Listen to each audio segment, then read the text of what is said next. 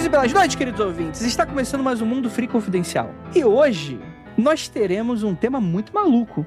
Respostas estranhas para perguntas insólitas. Eu sou Andrei Fernandes e para me ajudar temos aqui ela, a primeira dama. Na verdade, eu sou o primeiro damo, né? A nossa queridíssima Ira Croft. Olá, gente sobrevivida. Estou aqui de volta gravando podcast, de volta com o que aconteceu comigo. Não tão bem de volta no Twitter, mas tô aqui no podcast. Olha aí. Temos aqui a nossa queridíssima Jay. E aí, pessoal, Ô, tô animada pra essas perguntas aí, hein? Hoje vai ser podcast raiz, não tem pauta. Simplesmente o Andrei falou: mande perguntas que a gente vai responder aqui agora. Então vai ser tudo ao vivaço. Temos aqui nosso queridíssimo Vinícius Ferreira. E aí, pessoal, é hoje que vocês vão me cancelar por causa de teoria da conspiração, hein?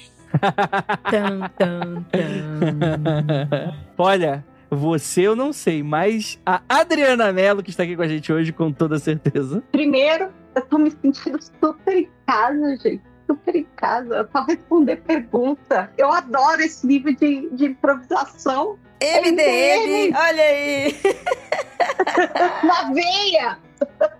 E segundo ponto, eu acho que o Murilo vai ter que cortar uns 10 minutos aí de teoria da conspiração por culpa minha, culpa qualquer coisa. Cara, ó, eu acho que talvez dá pra dar uma enxugada, dá pra deixar, mas talvez dê pra dar uma enxugada, né? porque tem algumas coisas aqui que ficaram muito polêmicas. Mas antes da gente começar, um pequeno recadinho rápido pra você. Lembrando a todos que nossas redes sociais estão sempre com conteúdos muito maneiros. Então, arroba mundo underline freak no Twitter e arroba Mundo Freak tudo junto, TikTok, Instagram. Cara, tá com muito conteúdo irado aí pra vocês. E é claro que o Mundo Free Confidencial ele é exclusivo do Spotify, mas temos diversos outros podcasts que não são. Então, caso vocês gostam assim do nosso trabalho, vocês sabem que o aconteceu comigo acabou melhor do que eu falar, Dona Ira Croft. O que, que chegou no feed da galera esse mês? Bem, para vocês que estão aqui assistindo na live, vocês que são apoiadores, então tenho o privilégio de estar aqui e você que está ouvindo só agora aí no podcast, obrigada também. Vocês já viram que o aconteceu comigo voltou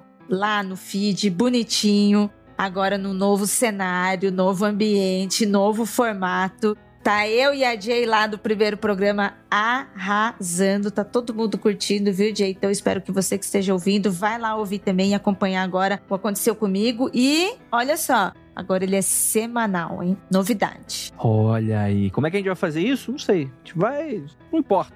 Vai, vai. Tá toda semana aí pra você. Vamos na fé, hein? Na fé. Toda terça-feira aconteceu comigo no feed. Isso aí, toca pro pai que o inimigo cai. Vambora? E lembrando que pra você ajudar nesses conteúdos, vai lá no apoia.se barra confidencial. Cara, encarecidamente, com o mínimo de 5 reais você já ajuda a gente pra caramba. Então, caso o seu coração seja tocado pelo nosso conteúdo, isso ajuda a gente demais. Bora pra pauta então?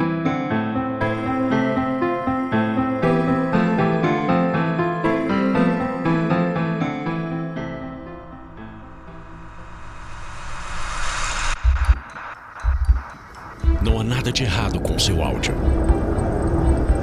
Adentramos agora através dos seus sentidos. Estamos preparando você para o que vai acontecer nos próximos minutos.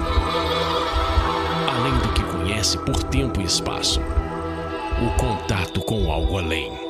Não conte para ninguém e nunca olhe para trás, pois este é Mundo Freak Confidencial.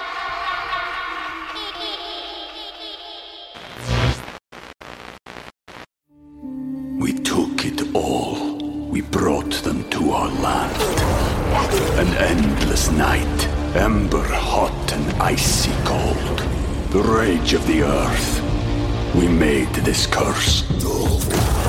Carved it in the blood on our backs. We did not see. We could not, but she did. And in the end, What will I become? Senwa Saga. Hellblade 2. Play it now with Game Pass.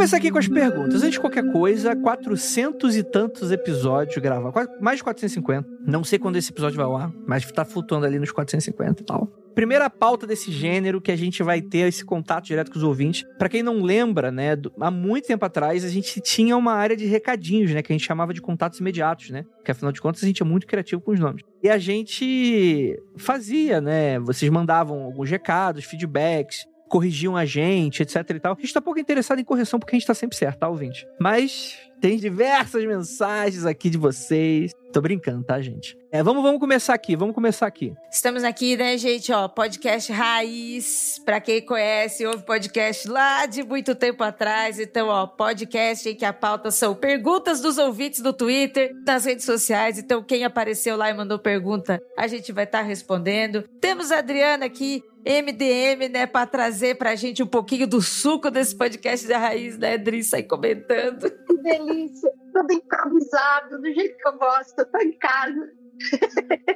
E é isso. Então, lembrando, siga a gente nas nossas redes, justamente porque você vai ter interações como essa, né, galera? Então vamos lá.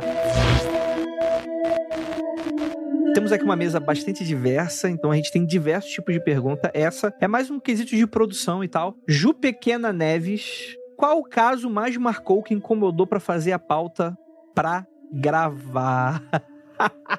Cara, é, eu acho que só tem uma pessoa que vai conseguir responder essa pergunta melhor do que todo mundo aqui. Mas antes de tudo, mandar abraço pra todos os pauteiros que já fizeram parte da história do Mundo Free Confidencial. Mas, Jay, você hoje que tá responsável aí pelas pautas. E aí? Eu, eu, eu já tenho umas três assim que eu lembro que você foi me xingar no meu, no meu inbox. Tem, tem umas. Ó, eu não faço mais Telema. Não faço mais Telema. Se alguém chegar com Telema pra mim, eu quero dar um soco em quem fala de Telema, porque eu fiz todas as pautas do Mundo Freak sobre Telema. Fui eu que fiz. Vou te, vou te desmentir, Jay. Ah, A única pauta que eu fiz foi sobre Telegram. foi o episódio 93. E nunca mais vai fazer também, né? Ai, gente. Jamais. Ai, não sei o que, que rola com esse pessoal. Nada contra. Aliás, tudo contra. Não, é muito esquisito. não rolou pra mim. É, eu fiz a do Jack Parsons. A do Jack Parsons, pra quem não sabe, essa pauta. Ela, eu não sabia que ela ia ser gravada logo. E ela tava com 20 e poucas páginas. E daí, falaram assim pra mim: essa pauta vai ser gravada, ela precisa ser diminuída. Daí, tipo, em um dia, ela ficou com 7 páginas, 6 páginas Meu Deus. em um dia. Então, tipo, eu simplesmente respirei Telema por um tempo e definitivamente não. Mas as outras pautas mais polêmicas, eu acho que aqui eu fui brigar com o Andrei foi sobre os animais assassinos, porque eu cheguei numa pesquisa sobre macacos que sequestravam crianças e eu falei assim, eu não quero mais lidar com esse tipo de coisa. Se tiver animal, eu não faço pauta. Chega. Não à toa, não à toa, o, ser, o crime nunca pode acabar porque o ser humano né, descende do macaco que é um animal assassino, né? Tá aí essa grande verdade. Essa pauta me deu dor de cabeça. E daí tem mais uma, que essa eu realmente. Eu ainda não excluí, mas ela tá pra ser excluída eventualmente. Eu estou totalmente não vai. apta a levar Não vai. xingo depois. Não vai, não vai excluir, não vai. Eu vou tô salvando ela agora, foda-se. Que é a dos, documen dos documentários sinistros, bizarros. O que aconteceu foi um pauteiro muito querido fez. Eu, eu espero que esse pauteiro esteja bem. Ele fez a pauta e foi uma pauta muito tensa. Tipo, ele pegou Faces da Morte, ele pegou um do Resorg que Não, calma aí. Parênteses, parênteses. Porque o nosso ouvinte vai lembrar que a gente gravou quase recentemente, no ano passado, aquela pauta de documentários doidos, assim. Eu nem lembro, o título foi muito maluco. A questão que, na verdade, essa foi a segunda pauta. Pauta da pauta, foi pauta já da tinha pauta. rodado muito já, porque já, Já. tinha mudado várias vezes a gravação e o quê? É verdade. É porque, na verdade, quando, eu- quando eu pedi pra fazerem a pauta, na minha cabeça. E esse é o meu problema, eu não explico as coisas direito. Eu, eu tenho, essa, eu tenho essa, essa consciência. Né, que eu, eu falo as paradas e as pessoas têm que se virar nos 30 pra descobrir o que, que eu tô falando, né? Aí eu falei, pô, eu queria muito uma pauta de documentários doidos. Porque, pô, eu tava pensando no The Tickle, saca? Aquele das cosquinhas, que termina com um cara desbancando uma máfia internacional de tráfico humano. Isso é tão louco, cara. é muito bom, recomendo, de verdade. Não, é muito bom. É- esse documentário é muito bom. Inclusive, eu acho que a gente, a gente comenta nesse, nesse episódio que a gente gravou. Mas, mas essa questão, essa proposta doida desse documentário que eu acabei de falar, faz parte das pautas leves, consideradas leves, que eu queria que fossem feitos. E aí o pauteiro, ele ele, ele, cara. Ele fez uma pesquisa muito boa, ele fez uma pesquisa muito Ele boa. fez. Não, a pauta. Deixa, deixa eu até achar aqui o. Não, eu vou excluir ela, para. Mano, mas o seguinte dessa pauta é que assim, ela foi marcada, ela foi marcada, já tava com, tipo, tudo pronto. E daí eu fui assistir os filmes da pauta. Eu cheguei a assistir os filmes da pauta. Daí o Andrei, faltando, sei lá, dois dias pra gravação, falou assim: uou, uou, uou, uou, uou, uou. Não, não é isso não. E daí, tipo, teve ele foi lá e fez uma outra pauta de documentários mais ok. E daí a gravação saiu. Mas essa pauta, por mim, ela não existiria, entendeu? Então, mas é- aí é que tá. A- o conteúdo da pauta, eu vou até mandar um abraço pra ele, nosso queridíssimo Inácio Costa, nosso pauteiro excelente. Ele foi, cara, ele chafurdou na Deep Web pra achar essas, essas paradas. O documentário mais leve aqui era Face da Morte, É. Meu Deus. pra vocês terem ideia. Tem os links ainda. Pra quem não, para quem é um pouco mais novo, eu não peguei tanto esse, esse universo assim. É, é alguém um pouquinho mais velho que eu. Eu ia na locadora com um adulto do lado pra poder pegar essa porra. viu? Eu também, Vinícius. Eu também, Vinícius. Eu sou da turma que é lá. Eu sabia que vocês iam ter feito isso. eu não me surpreendo nem um pouco. Sim, e a questão é que Face da Morte era um compilado da década de 90 de eram vários VHS, né? Tinha o do Face da Morte 1, 2, 3, 4, né? Eram, Acho eram que até os sete, sei lá, era bastante. É, era, uma, era parada assim. E eram compilados de vídeos de mortes e acidentes, saca? Torturas. Tortura. essas- Assim, e ouvinte, boa parte daquele conteúdo, acho que a maior parte, inclusive, era fake. Era tipo assim, testes de maquiagem, eram coisas assim que, que depois foram descobertas como fakes, assim. Mas ainda assim, é um conteúdo doido. É que ele trabalhava com realismo, né? E ele foi foi divulgado dessa forma, né? Isso, Sim, sim, isso. sim. E a capa da fita sempre vinha escrito assim, banido em 27 países. Aí pronto, claro que a gente vai querer alugar, né? Nem existe 27 países. Ai, Andrei. Mas é- eu acho que é isso em relação às pautas. De todas as outras pautas que eu fiz, é pelo menos eu, né? E eu acho. E tem muito pauteiros na época que gostavam muito de fazer as pautas porque aprendiam. Tipo, as pautas do Mundo Freak, pra mim, eu aprendo muita coisa, né? Então eu pego muito tema que é diferente do que eu pesquiso. Nem toda coisa boa. É, né, Andrei? mas eu gosto bastante de fazer a pesquisa. Sim. A pesquisa pra mim é. Eu gosto bastante, é sensacional. Mas é. É, e assim, eu vou deixar o aviso. Um dia eu vou gravar essa pauta, tá, Jay? Ah, não, Não não. quero nem saber. Não, não. um dia eu, Eu vou também conseguir quero- gravar essa pauta. Essa Eu também quero acrescentar, né, que do Aconteceu Comigo das pautas, que a Jay também faz a seleção e monta, né? A Jay vive me mandando mensagem, gente, tô morrendo de medo, não quero mais, vou largar esse emprego, não quero saber. Nossa. Queria um adicional de insalubridade pelo, pelo trabalho. Não, do aconteceu comigo, os e-mails, eu fico assustada. Porque, tipo, e quando mandam um anexo que vem imagem? Eu já fico. Ai. Eu faço de manhã. Eu, tipo, acordo de manhã, seis da manhã, e faço de manhã pra ir diluindo durante o dia, sabe? E eu não lembrar mais. Pra mim é regra. Aconteceu comigo. É assim, eu tomo café, começo meu dia, luz acesa, janela aberta, aí eu ouço.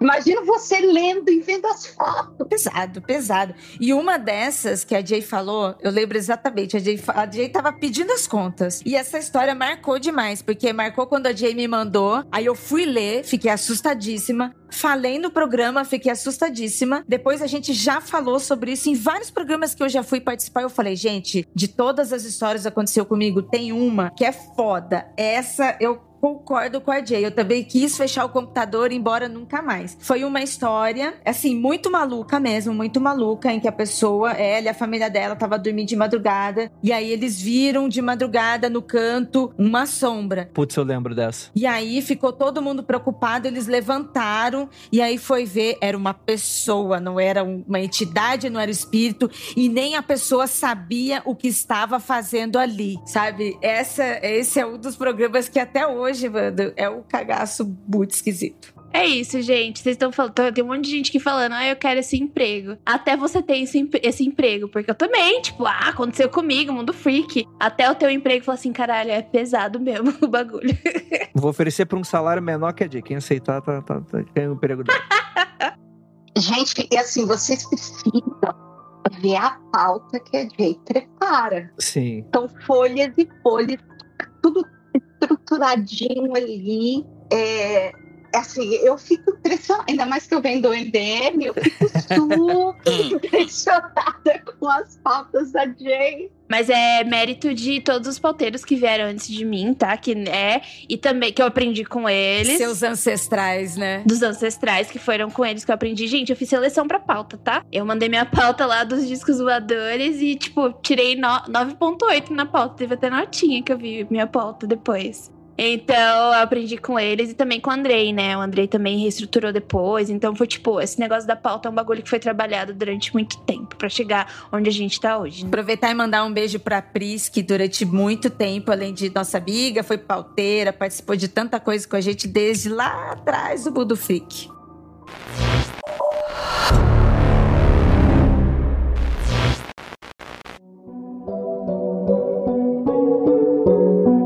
Valderir Antônio 3. Acho que é assim que se fala, né? Acho que é Valderir. Valderir Antônio. Se vocês pudessem viajar para um lugar do Brasil que aconteceu algo insólito, para onde seria? Vou começar. Vinícius Ferreira, o que, que você acha? Que lugar você visitaria? Ilha do Caranguejo. Caralho, é, boa. Eita! Imediatamente. Imediatamente. Imediatamente. Boa, boa. Ilha do Caranguejo é uma boa. Nem, nem parei pra pensar. Pra quem tá chegando agora, explica aí pro nosso ouvinte, pra quem tá chegando agora. Pô, Ilha do Caranguejo é um lugar onde aconteceu um caso muito maluco, muito insólito, que eu não consigo botar meu dedinho e, e dizer o que, foi que aconteceu, porque é muito maluco. Não sei se tem episódio do Mundo Freak sobre esse caso. E além de ser um caso louco por si só e tem uma pegada muito Lovecraftiana, ele eu aprendi, soube isso pelo Andrei, ele é o prequel do da Operação Prato. É muito doido. Eu fiquei surpreso que o Vinícius conhecia Ilha do Caranguejo fora do contexto da Operação Prato, porque toda vez que as pessoas comentam sobre. É porque eu, eu tô estudando umas paradas aí na Operação Prato, não posso falar muito, mas para vocês que escutaram, por exemplo, nossos episódios super antigos, que teve duas partes, a primeira parte ela é quase toda focada no primeiro incidente que as pessoas julgam fazer parte, né? O evento da Operação Prato aconteceu entre dois estados, né? Entre, entre lá o Pará, né? E Maranhão. Então você tem diversos focos de avistamentos entre esses dois estados. O que relata-se é que. O que relata-se não, o que aconteceu de fato, né? A gente teve uma embarcação de pescadores ali na. É é uma área meio que, por mais que seja, tipo assim, uma ilha, né? É um lugar meio mangue, meio manguezão, saca? Por isso que o nome é Ilha dos Caranguejos, né? O pessoal ia lá pra caçar. Mas era um lugar mal falado mesmo. As pessoas, as pessoas já evitavam ir para aquele lado. Sim, já evitavam. Muita coisa de espiritualidade, muito, muita coisa de, de povos originários. É um lugar meio esquisitão, assim. Tipo assim, os povos originários já falavam que era um lugar esquisito, mais pra frente as pessoas já falavam também. E aí o que acontece? Tem esse evento, né, que acontece em 77, se eu não me engano, em que você tem uma embarcação com três pescadores que estavam ali meio que dormindo de madrugada. Um deles acorda numa confusão que todo mundo acordou, um deles estava morto ele teria sido atingido por algo e morreu, né? Outro pulou na água, não sei das quantas e tal. E aí ficou, ficou o mistério, né? Tinha um desacordado, né? É, desacordado e tal. Um, um deles ficou em coma, ficou um ou dois dias em coma no, no hospital e tal. E aí tem, um- tem muito dessa discussão e tal, que logo depois, alguns, sei lá, dias, semanas depois, começou as notícias de OVNIs atacando pessoas, né? O famoso chupa-chupa, né? Que você tinha um OVNIs que rondavam a região, achavam pessoas isoladas, sozinhas, ou pequenos grupos, tipo de dois, três pessoas, jogavam um raio e esse raio desbaratinava e fazia as vítimas desmaiarem, né? E mais pra frente foi com investigação foi notando que parecia que ele tirava sangue das vítimas, né? Por isso que depois ficou conhecido como chupa-chupa lá em lá pela região de Belém, do Pará, etc e tal, Colares e por aí vai, né? Ilha do Caranguejo teria sido onde aconte... onde começou esse fenômeno, né? E existe muita discussão assim, né? Porque é, eu, por exemplo, eu acho mais que foi que tem mais chance de ser um relâmpago. Tipo, um relâmpago atingiu o barco. N- não necessariamente atingiu o barco, porque senão não tinha barco, não tinha ninguém, né? Mas atingiu provavelmente uma, uma, uma área próxima do rio que pegou e ele, ele- eletrocutou parte da tripulação. Mas eu, eu, eu sei que tem muita pouca informação e o fenômeno que acontece logo depois do chupa-chupa é algo muito intrigante que eu não tenho explicação. Então pode ter aí uma relação sim, e que eu não sei exatamente como, mas é excelente escolha, Vinícius. Não, não, não era a minha primeira escolha, não. Muito bacana. E esse chupa-chupa não tem nada a ver com Goianinha, não, né? Só pra. Não, não. Adri. Parente, né, Dri? Mas eu, é, eu acho que a correlação faz sentido. Não tem a ver, mas é pertinente a pergunta. E o chupa-chupa mesmo, ele pegava ali na região mais do colo das vítimas, assim, no peito mesmo, no seio às vezes, né? Então é assim, um, um, um no seio, outro no Deixa eu falar. Tem um desenho, tem um desenho que já rodou bastante na internet, que é o desenho desse chupa-chupa, assim. Que nem um Pokémonzinho, sabe? Pequenininho, é. É, é, então. E você, Ira? Ah, no meu caso, eu acho que ah, eu iria lá pra Amazônia, né? Se eu tivesse a oportunidade de, de conhecer uma história de perto, de conhecer algo mais da mata, mais nosso aqui, sabe? Eu gostaria de ir lá e vivenciar essas experiências lá da Amazônia. Boa, boa, boa. E você, Jay? Com toda certeza, Varginha, gente. Com toda certeza, Varginha. Eu iria pra Varginha. Gostaria muito de vivenciar, tipo, o que aconteceu naquela época. Porque foram vários eventos que foram se desenrolando, né, com o tempo. E eu acho que, tipo, tá ali naquele momento presenciando, sabe? Mano, eu não presenciei nem a autópsia do ET no Fantástico. Eu fico puta por isso, que eu tive que assistir no YouTube depois. Imagina você tá porque, tipo, às vezes minha família se juntava para assistir Fantástico, a noite já era noite, né? Era o mesmo evento do Linha Direta, era meio opressor de noite, sei lá. Imagina, Fantástico, domingo à noite. E era verdade. É, então, tipo, eu, ai, queria muito ter, ter vivenciado essas duas coisas. Mas, né, não rolou porque eu ainda era muito pitica. Sabe, gente, contar uma coisa aqui para vocês. Quando eu era criança e eu assim, quadros de. quadros de fantasia, de invasão no mundo, sabe? Destruições, essas coisas. E aí eu lembro que tinha uns quadros também, acho que vocês conhecem, que é aqueles quadros que tinham dinossauros também, né? E aí eu era criança, tipo, tinha os oito anos, assim, mais ou menos, já, já tinha um pouquinho de entendimento, mas não sabia do que eu estava falando. Eu questionava a minha mãe, gente, porque esses quadros, eles eram todos gringos. Eu não conhecia quadro brasileiro, nem conhecia nada de arte, não era criança. Mas enfim, eu questionava os meus pais por que que essas coisas só aconteciam em outros países e não aconteciam no Brasil. Tadinha. Por que que não, não chegava pelo Brasil, sabe? Por que que não acontecia isso? Porque não acontece aqui pertinho de casa, cara. É. Eu queria ter. É tipo o Jacaúna quando ele fala: pô, adoro esses temas, nunca aconteceu nada comigo. O cara já mora em Belfor Roxo, quer que aconteça mais coisa, né? Impressionante. Mais né? coisa ainda. Dri, e você? Ah, eu, assim, com certeza eu ia. Sabe, tem um, tem um certo podcast que eu ouço sempre, e eu ouvi muitas histórias, muitas mesmo, sobre uma cidade misteriosa chamada Registro, que tem até lobisomem. Ah, nossa, estejam todos convidados a ir lá conhecer. É realmente, o Vale tem. Eu acho que eu iria. Eu iria, entendeu? Fazer uma, uma pesquisa, uma investigação sobre o lobisomem de registro. Cara, é muito engraçado, né? Quando o podcast, acho que as pessoas devem ter a noção que registro deve ser uma cidade super macabra, né? Tipo, não, é uma cidadezinha que não tem nada, não tem nada. Não. É uma cidadezinha. A Ira construiu o registro em nossas cabeças. É tipo, é tipo aquelas cidades faroeste, né? Que só tem a fachada do- dos prédios. assim. que, que, que filho da mãe.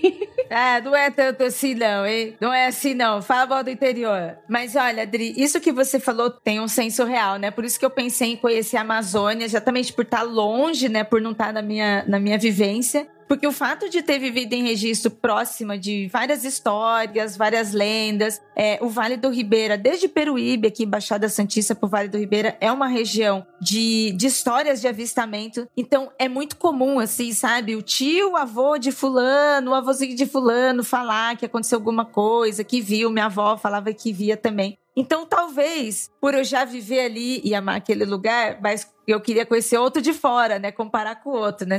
Então, ir lá pra Amazônia, conhecer a galera de lá e perguntar: e aí, os avistamentos de vocês aqui? E o lobisomem, do nosso lobisomem aqui. O Giovanni Monteiro disse aqui, ó. Terceira temporada de Cidade Invisível será em registro. Potencial, hein? Ó, vou contar uma coisa aqui pra vocês, ó, de um personagem de fantasia e que existe registro e hoje o Andrei viu acontecer isso. Eita. Eita, relatos, hein? Manda pra acontecer comigo, Ira. Relatos, olha só. Eu tenho um amigo que o pai dele era o velho do Rio. Hoje ele é o velho do Rio. E a gente está vendo ele se transformar, assim, tipo, fisicamente virando o mesmo velho do Rio. Socorro. E ele, literalmente, gente, a casa dele, ele não mora mais cidade, ele já começou a se isolar. Meu Deus. A casa dele, pra chegar na casa dele, a gente tem que ter barquinho e descer o rio mesmo. Sabe? Ele já está vivendo uma situação de transformação de encantamento. Daqui a pouco ele vira borbulha também, sabe? Na água. Por um momento eu achei que você ia falar, ele já está em situação de barril. Mas ainda bem que foi Cara, eu acho que eu vou. Não sei, um lugar insólito. Acho que tá todo mundo percebendo que ninguém foi pro lugar de fantasma, né? Porque aí chega, né? Não. Mas, cara, é porque não de cabeça, assim, um lugar, assim, fantasmagórico, assim, nesse sentido, cara. Sabe um lugar que eu tenho curiosidade, mas acho que aí não é insólito. E também acho que nunca vou conseguir ir, né? Por motivos óbvios. Só, vou, só de falar o nome do lugar. No, no contexto do Brasil, Ilha das Cobras. Ah, isso é. Sim, sim, sim, sim. Deve ser um lugar muito louco de visitar. Muito louco. Se não for muito louco, virou lenda já, né? Porque, nossa. É, então, é um, é um lugar, acho que, é acho que não sei se fica no Rio, onde é que fica, mas é uma ilha onde que o pessoal lá que estuda biologia, assim, as serpentes e tal, vai. Que, tipo, é, a ilha só tem cobra. É uma ilha só de cobra. Eu falei, cara, deve ser muito maluco tu visitar um lugar desse tipo, saca? Botar uma calça de aço, né? Sei lá. Ou talvez, se você fizer biologia e depois se especializar nisso, você pode ir até lá junto com os outros pesquisadores. É, com o futuro do podcast, pelo visto, né? Vai ter que, vou ter que fazer uma outra, né? Uma outra faculdade. Olha, tem um lugar muito legal apesar de eu já ter falado onde eu iria, mas um lugar muito legal, que ele é insólito, mas não tem nenhum caso que aconteceu lá. É o lugar por si só, que eu gostaria de conhecer, e eu acho que super seria, tipo, super seria uma galera do Mundo Freak lá conhecer. É aquele parque, o Alba Noel, lá no Rio de Janeiro. Que é um parque todo temático do Papai Noel. E aí ele já tá fechado há muitos anos, então ele tá abandonado, tá aquele parque, sabe, virou, meu, é, visualmente de terror, tá tudo cheio de limo. Nossa, bem Joey Hill, né? Bem Nosferatu do Joey Hill. Exatamente. Que uma das, é, uma das cenas finais do livro, não sei, do seriado, era um parque de diversões, entre aspas, de Natal. É macabro pra cacete. Esse é um lugar muito macabro. Eu acho que seria da hora tirar umas fotos lá. Eu tenho, tem, cara, o Rio de Janeiro é um lugar macabro já, né? É, isso aí. Ao natural, né? Vocês viram um, um vídeo que mostra um parque de diversões abandonado no México? Não. E tem uma hora que eles estão filmando assim, e aí tem uma, uma área que é da Branca de Neve, os anões, etc. E quando a câmera passa pela Branca de Neve, ela pisca. Não sei se vocês já viram. isso. Credo! Ai, Credo! Pensei que você ia dizer que os anões iam começar a andar. Não, foi mais sutil. Ela só deu aquela, aquela piscadinha. Ah, mesmo assim, mesmo assim, Vinícius. Pô, entidades, deidades, espírito, ok. Agora, estátua se mexendo, porra. ah, não dá não, não tanco isso não.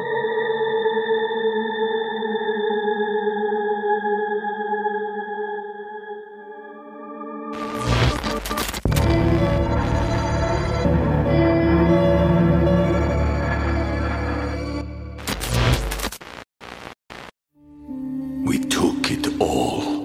We brought them to our land. An endless night, ember hot and icy cold. The rage of the earth. We made this curse. Carved it in the blood on our backs. We did not see. We could not, but she did. And in the end, What will I become? Senwa Saga. Hellblade 2. Play it now with Game Pass.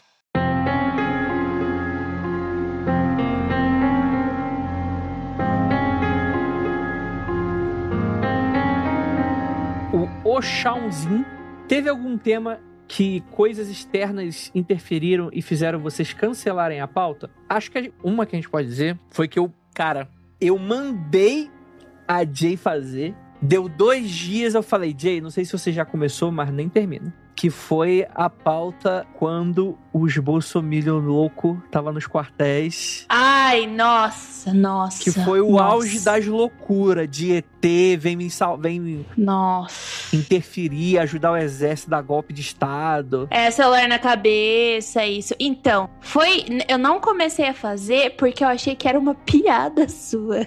Eu, eu achei tão surreal. Porque assim, o Andrei às vezes já pediu muita pauta quente. De tipo, dois dias pra fazer, um dia pra fazer, e é isso aí, bora gravar. Aconteceu com a do experimento de Stanford, lembra? Essa eu lembro que foi uma pauta que eu fiz. Sim, do BBB, né? É, aí a gente fez num dia, a gente gravou no outro. Eu tava, tipo, completamente louca com essa pauta. Mas essa eu achei que era uma piada, porque tava sendo tudo tão surreal que tava acontecendo. Porque primeiro era a galera nos quartéis, eu já tava achando aquilo muito doido. E, e daí veio esse negócio dos ETs. E o Andrei, não, vamos fazer. Nossa, toma aí esse, esse tema de pauta. Só que eu achei que você tava zoando, porque eu acho que você postou isso no, no Instagram, alguma coisa. No Instagram, não, no Twitter, alguma coisa do gênero. Ou falou num episódio. E daí eu falei assim: ah, ele tá zoando. Daí eu deixei pra lá, mas eu não comecei a fazer, não. Não tô nem doida. Cara, e pior que a gente meio que reaproveitou a ideia pra fazer um, um adendo no Magicando. A gente chegou a gravar no Magicando, mas foi na perspectiva da, da espiritualidade, né? Que a gente falou, que tinha aquele o cara gritando miau, né? Lembra do, do vídeo? Miau! Nossa, aquilo é incrível. É incrível. Como é que chegamos naquilo? Então, que tinha a ver com espiritualidade, essas paradas assim. Então a gente aproveitou pra fazer um Magic Politique, assim, na época. Mas eu, mas eu acho que o, o Magicando, ele permite mais essas doideiras, porque ele é bem mais selvagem, assim. O público é mais despirocado, né?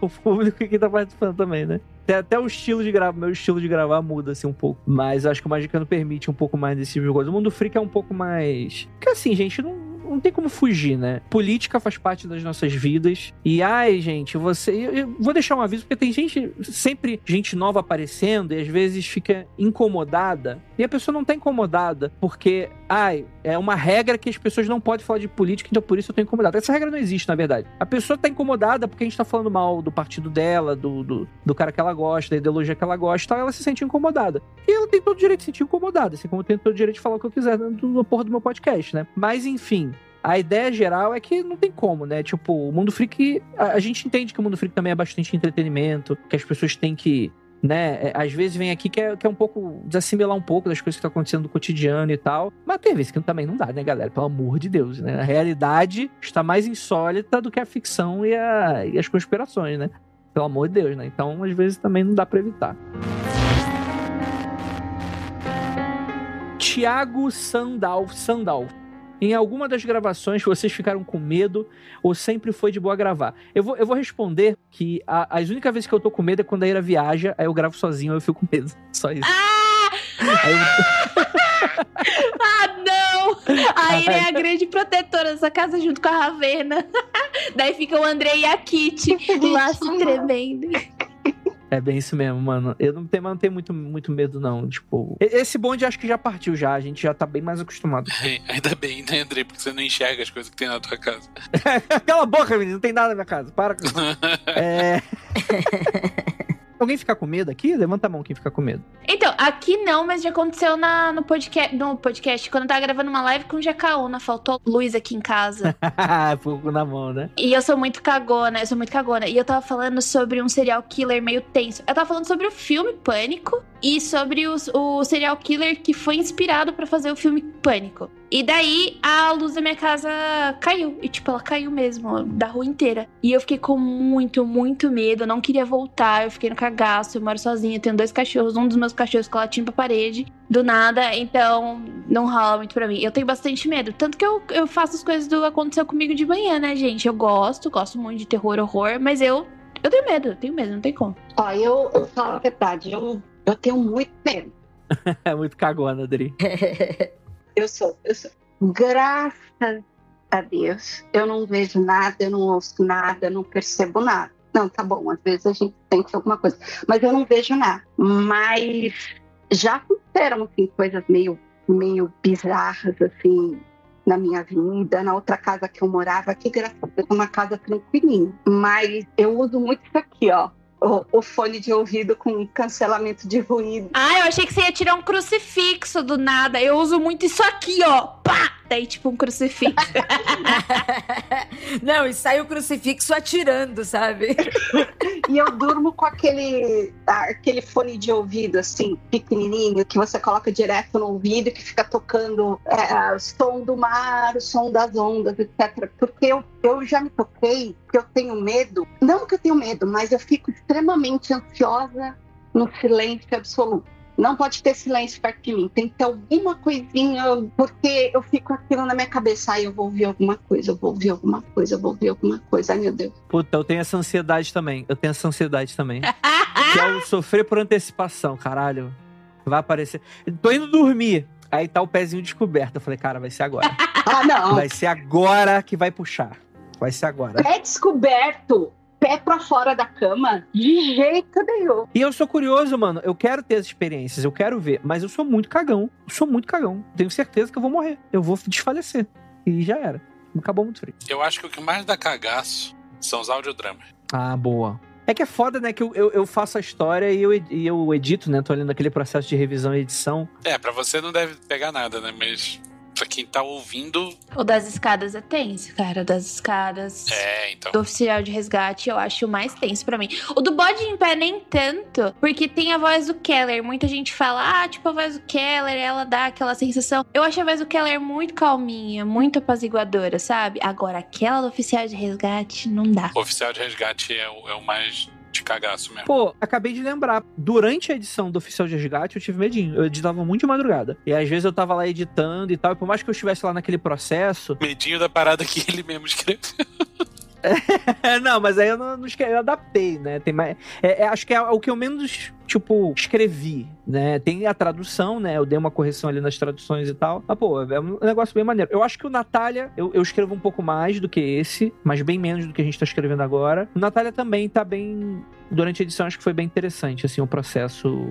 Hum, bateu uns arrepiozinhos, assim. Não chegou a ser medo, mas bateu uns arrepiozinhos. Ah, eu acho que todos, por eu ter produzido, fato de estar ali lendo desde antes já, ele me quebra essa sensação, assim, sabe? Agora, eu senti isso quando eu estava revisando os arquivos de áudio do Criminologia da Jay, entendeu? Aí eu senti essa vibe, porque foi tipo assim, pô. E ele deu 16 facadas na criança que estava de costas deitada dormindo. Ai, é. Sabe? Aí de repente, sabe? Ai, meu Deus, a criança, assim, eu não quero. Aí eu tirava assim, não quero mais ouvir. Não quero mais ouvir. Os pods da Jay eu acho um barato quando ela. Assim, o tema, tudo bem. Aniquiladores de família, tem isso. Mas eu acho um barato quando ela, ela tá passando o texto, tá contando o que acontece, aí de repente o áudio dá uma mudada, aí ela entra com a opinião dela. acho um barato quando ela faz isso. Mano, mas é, mas tem, tem ver. Olha, quantas vezes eu já tava até conversando com o Murilo. Várias vezes eu converso com o Murilo e falo assim: vixe, Murilo, pistolei demais, deixa quieto, deixa só o bagulho aí, não tem como.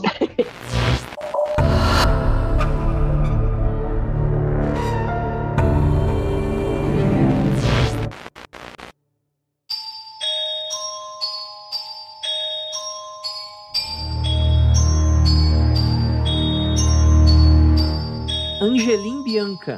Se vocês fossem assombrações, qual seria o passatempo preferido para assustar os vivos? Essa pergunta é muito boa. Cara, eu ficaria do lado daqueles bebedouro e dava aquele toquezinho pra fazer aquele blum de madrugada, sabe aquele blum, né? Esse é meio sacanagem, né? Acho que eu ia assombrar o Andrei, sei lá, mano. é, tá- pra ser divertido tem que assombrar quem é cagão mesmo, né? Eu, Adri, né? Mas eu, não, eu tô falando zoando, mas eu acho que esse é um ponto importante. Tem que procurar quem tem alguma sensibilidade e é cagão. Senão você vai ficar. Não vai ter eficiência nesse trabalho. Mas aí, aí vocês, vocês iam querer assombrar alguém assim, um amigo, um parente, para fazer aquela brincadeirinha, ou falar, oi, tô por aqui ainda, tá tudo bem? Ou vocês iam querer assombrar alguém para sacanear mesmo? Tipo, vingancinha, vingancinha. Olha, quem me conhece sabe que uma das coisas que eu vou Quem me fazer conhece sabe, né, Ira? é eu não vou embora, né? Pra começar, eu tenho a minha cadeirinha aqui, que vai ser um dos Ai, meus meu portais. Ah, não, para, Então, para com esse assunto. para Logo que eu porra. morrer, a primeira coisa que vai acontecer é vocês vão olhar pra minha cadeirinha e eu vou estar sentadinha nela ali. Ai, não. Ai, Cara, a Ira falou que nunca aconteça, mas se porventura a Ira nos deixar, primeira coisa que eu vou fazer queimar essa porra dessa cadeira com sal grosso. Vai deixar a menina em pé pro resto da eternidade. É tão bonitinha a cadeirinha. Uma vez eu peguei e deu, nossa, que linda essa cadeirinha. Daí a Ira, essa cadeirinha. você está segurando agora. E eu acho também, pô, se o André me expulsar daqui, gente, sei lá, vamos pro lugar público que tem bastante gente. Então acho que um teatro, uma biblioteca, deve ser da hora ficar nesses lugares, hein? Aqueles fantasma bem tétrico, né? Bem. Eu escolheria um estacionamento. Sabe aquele estacionamento que tem aquelas luzes por sensor? Eu ia ficar toda, toda hora acendendo e apagando vocês. Ah, da hora, da hora. Eu ia perturbar muitas pessoas. Não ia ter uma pessoa sã naquele estacionamento. Eu ia ser o fantasma do Sabe uma estacionamento. ser legal também? Mexer no mouse das pessoas. Nossa, que irritante. A pessoa tá parada, só vê o poteirinho mexendo. Aí sim, hein? Ah, eu ia achar que é problema do computador. O Windows dando pau. Ah, mas é pra incomodar, né? Eu lembrei do Mundo Freak essa semana. Não sei se vocês curtem ou se vocês acompanham também o Galãs Feios no, no YouTube. Aí um deles é o Elder. Eles falam de política, etc. E ele tava lá falando como ele é cético, que ele não acredita em nada, e tarará, porque nada existe. Aí, tipo, tem uns livros atrás dele, né? Um dos livros caiu, cara. Toma, toma. Aí que tu vê os céticos, né? Não, tipo assim, na live, na live. E aí uma pessoa falou, apontou pra ele e falou: escuta, você tá se falando tanto e tal, não sei o quê. E aquele livro que caiu? Ele tá, não caiu nada. E quando ele olhou pra trás, ele. Aí o cético falou: não foi nada, não foi nada, não foi nada. E sai daqui! Começou a brigar com seja lá o que for. Então, assim, todo mundo é cético até a página 2. Até. Isso é verdade, isso é verdade.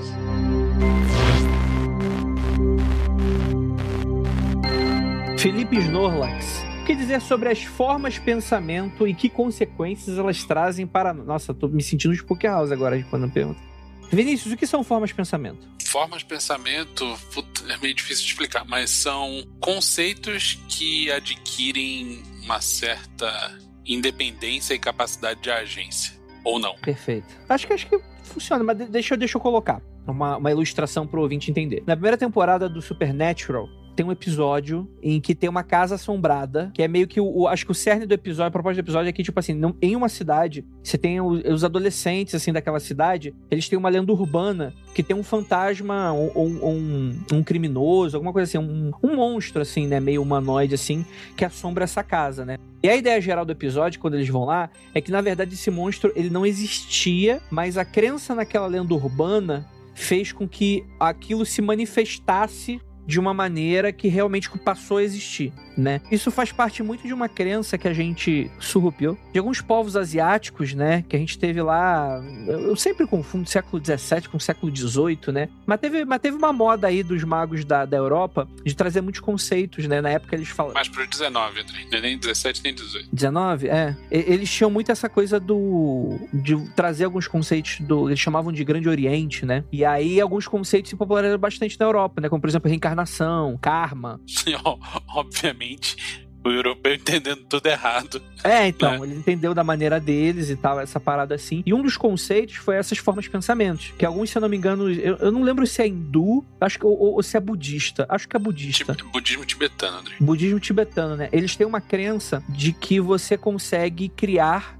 É, como é que eu posso explicar assim? Psiquicamente, você pode atribuir né, e criar imagens, com tipo, por isso que é forma pensamento, e essas formas de pensamentos, elas ganham força, ganham energia. Em resumo, muito do bunda suja é isso, é um conceito esotérico, né? Então, dentro desse cenário, por exemplo, um Slenderman poderia ser uma forma pensamento que assume uma forma, né? E que, sei lá, por exemplo. Mothman também.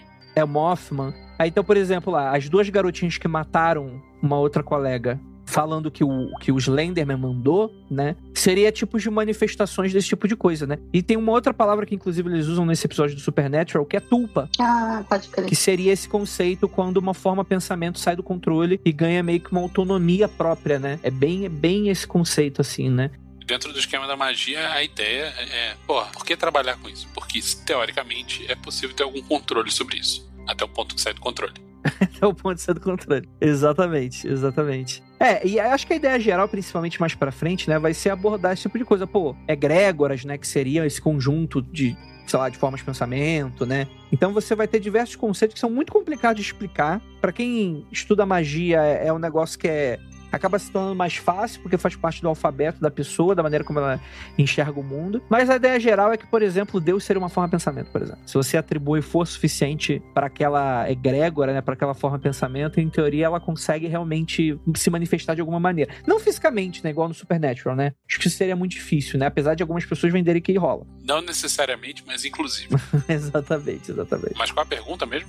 Ah, que consequências elas podem trazer para nós? Cara, se você acredita nisso, que se você não é da magia, é difícil uma consequência nesse cenário, né? Essa consequência é que você pode se tornar religioso. Dar seu carro pra igreja, né? Não sei, pode ser. É. Pode ser, mas vamos, vamos pra uma outra aqui.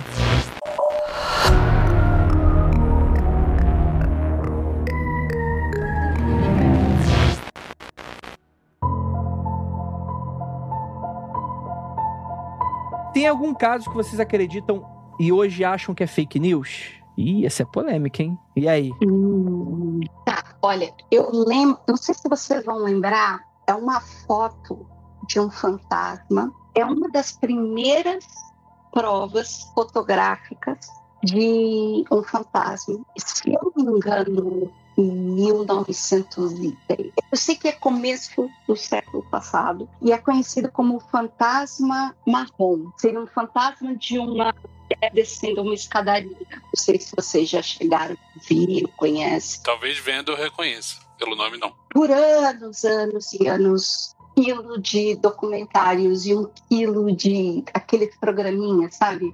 Fantasmas, caught on camera, né? gravados por uma câmera. Tal. Era tido como uma prova cabal que existiam sim fantasmas e que existiam espíritos e que era possível o registro deles em fotos. Então, eu, por anos e anos e anos, para mim era uma das provas cabais, porque é uma foto muito, muito, muito, muito fiel. E, sei lá, cinco anos atrás foram estudar mais a fundo a foto e descobriram o óbvio, que aquilo nada mais é do que duas fotos sobrepostas.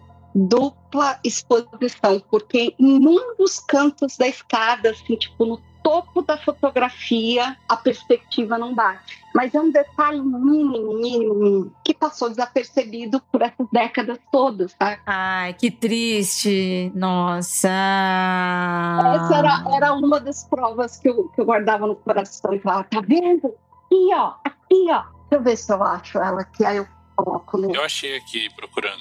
Eu, eu realmente já tinha visto essa foto, mas não sabia da história, não sabia que ela era considerada uma das evidências mais antigas e tal.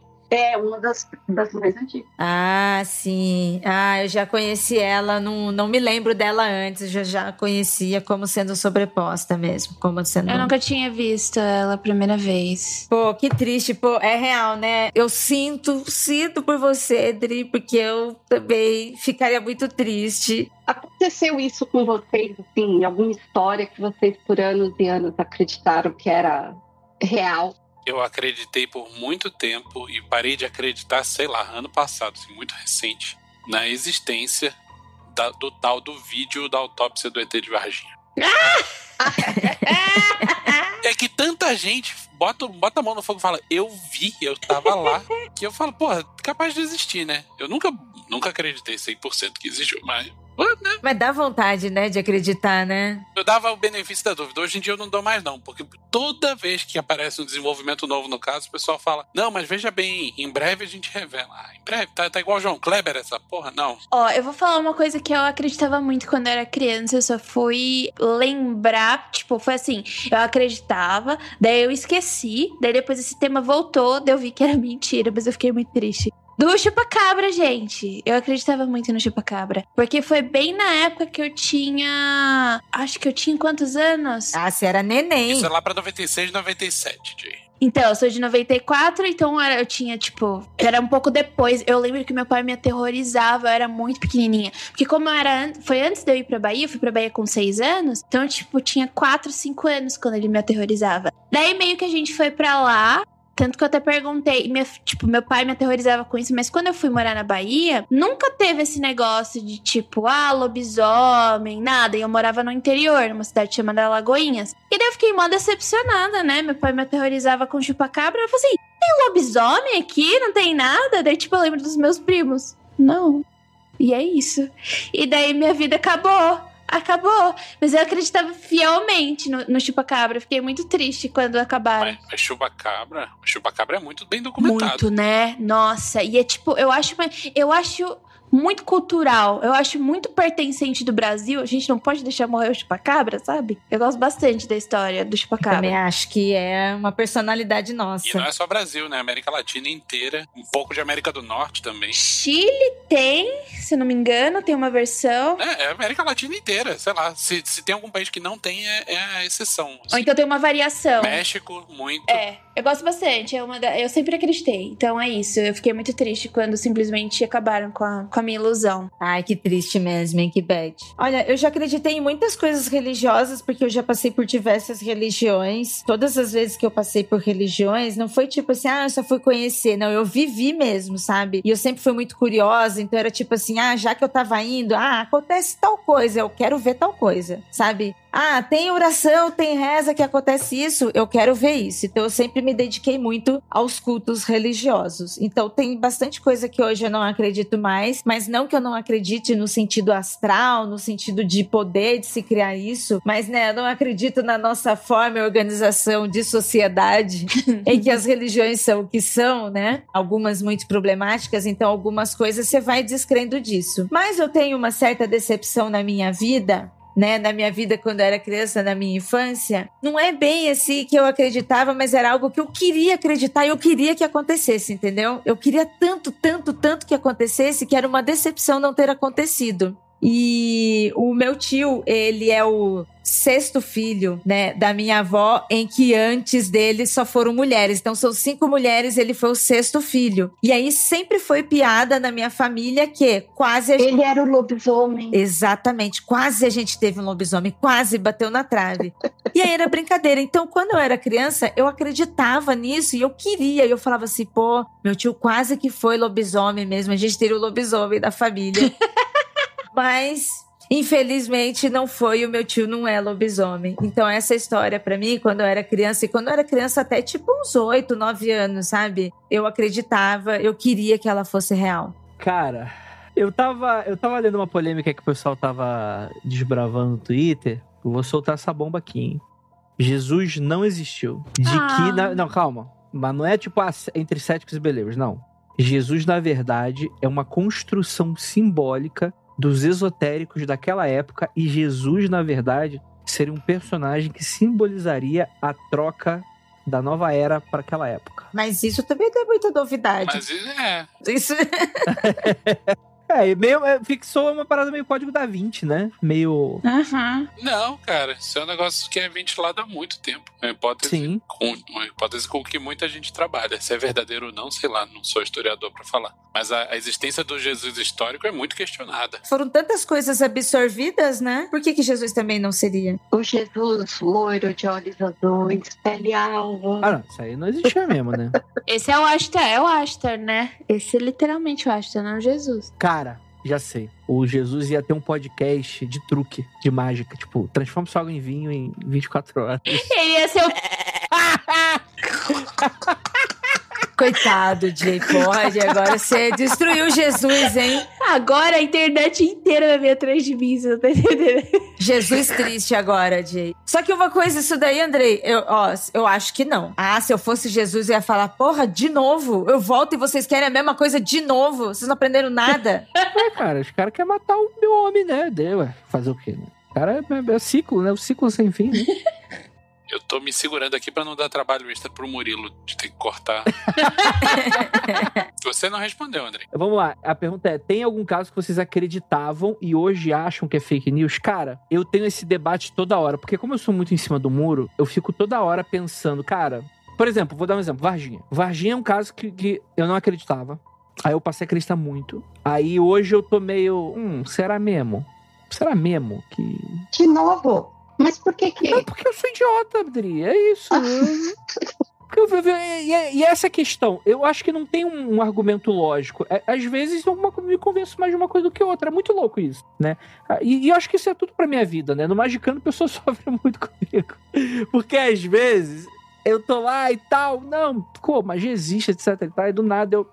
Mas se nada disso existir e a gente é só um bando de idiota. É, cara, não sei, faz parte da minha personalidade. Eu sou muito em cima do muro pra essas paradas. Pra, pra tudo, gente, pra tudo. Pra tudo, eu, eu não, eu, não, eu não gosto de definir.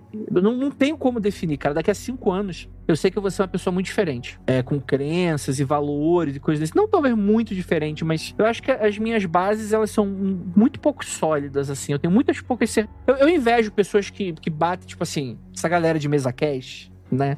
Que coloca a câmera e fala, não, porque isso é assim. E é- eu falo, cara, mas se não for assim? Eu acho que até às vezes é irritante, porque com muita facilidade eu me torno muita pessoa de ficar provocando. Do tipo, mas e se não, se não for assim de verdade? E aí eu acho isso ruim às vezes, porque às vezes é bem-vindo, às vezes não, mas muitas vezes quando é bem-vindo, meio que se torna uma situação meio de antagonia pra pessoa, né? Do tipo, ah, o cara tá ah, tá aqui só pra, sei lá, pra ficar me antagonizando, né? O que eu acredito, as coisas que eu acredito e tal. Mas não é bem isso, não, mesmo. São questionamentos que pra mim são válidos mesmo, que eu tenho mesmo, que honestamente eu tenho, né? E eu mudo mesmo, mudo mesmo. Ufologia, cara. Principalmente depois que eu fiz o Criptologia, né? A primeira temporada do Criptologia. A primeira não, a segunda temporada do Criptologia. Cara, eu saí de lá num estado super paranoico. Caralho, vou dormir, eu tenho que fechar todas as janelas, porque o ET vai me pegar. Vai, vai aparecer a lua, vai me puxar pra fora.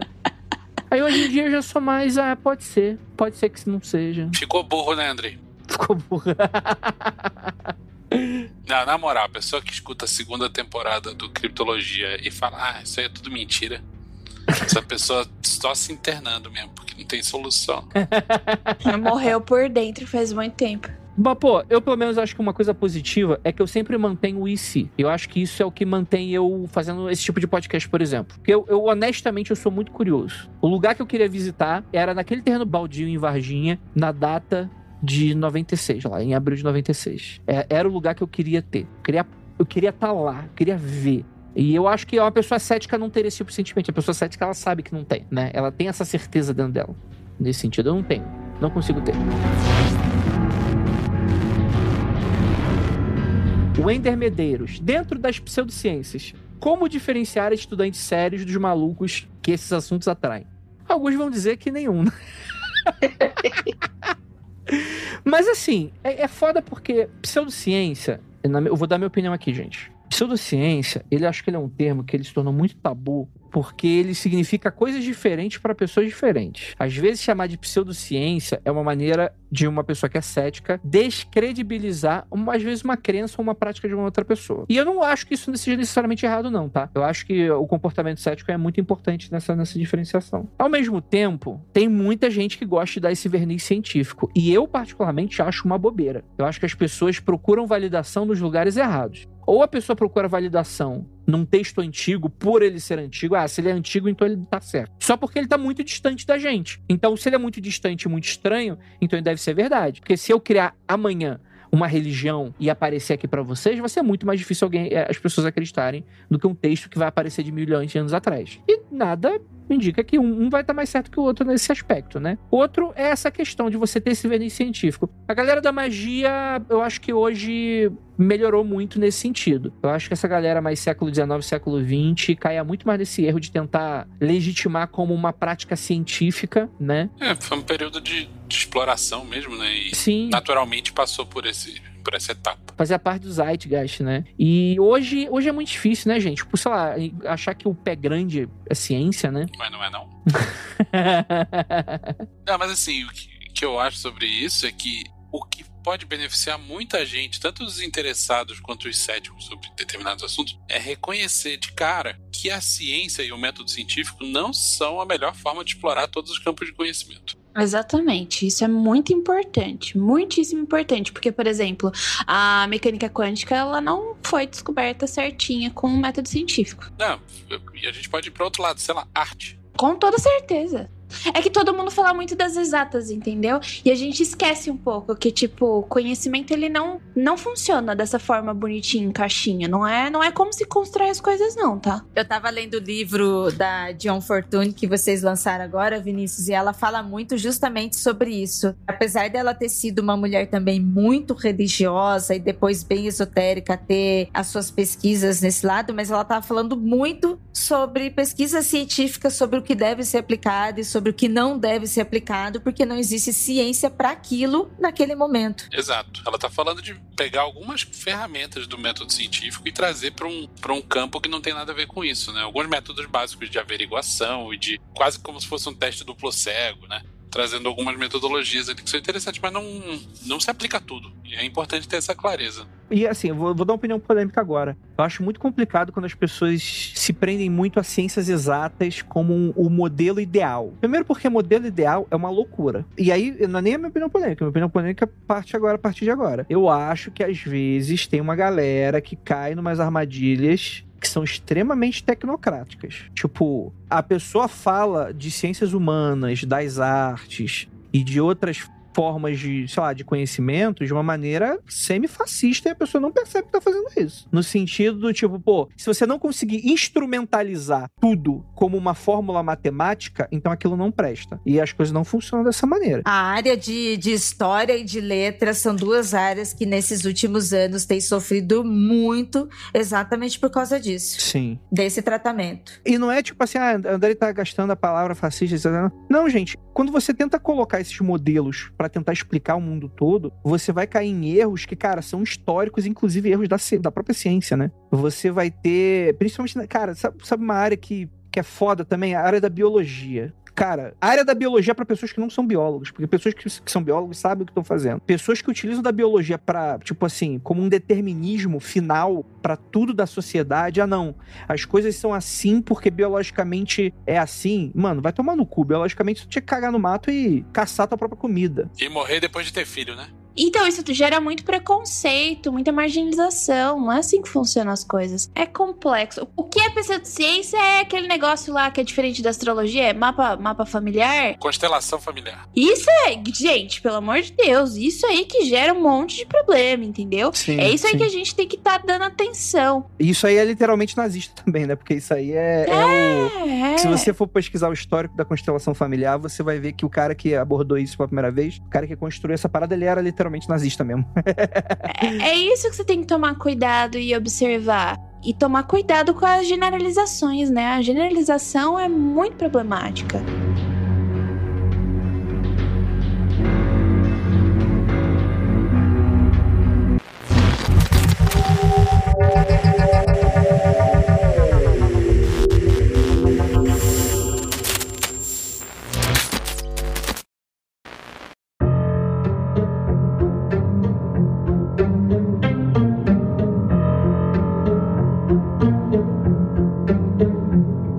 Zanon Giovanni, ele faz a seguinte pergunta: Qual teoria da conspiração você tem certeza que aconteceu, mas não pode afirmar por falta de provas concretas? Isso é muito legal.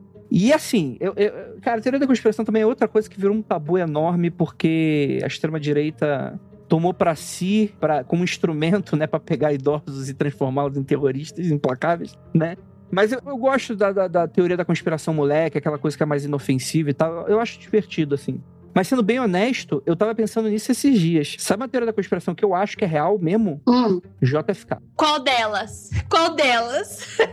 É, pois é, fiquei confuso também. Então, não, é que tipo assim. Foi o canceroso ou foi o comediante? Qual dos dois?